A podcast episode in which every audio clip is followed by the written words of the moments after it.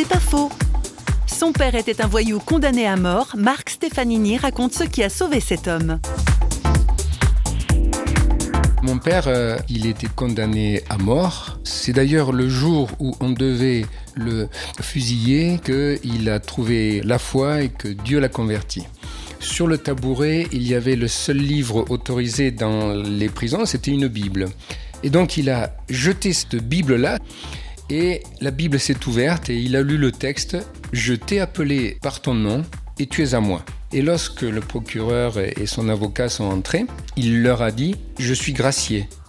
Et bien entendu, son avocat a dit Mais comment vous le savez? Je n'ai pas le droit de vous le dire. C'était un, énorme quiproquo. Lui parlait de grâce divine et son avocat parlait de grâce humaine. C'est pas faux, vous a été proposé par Parole.fm.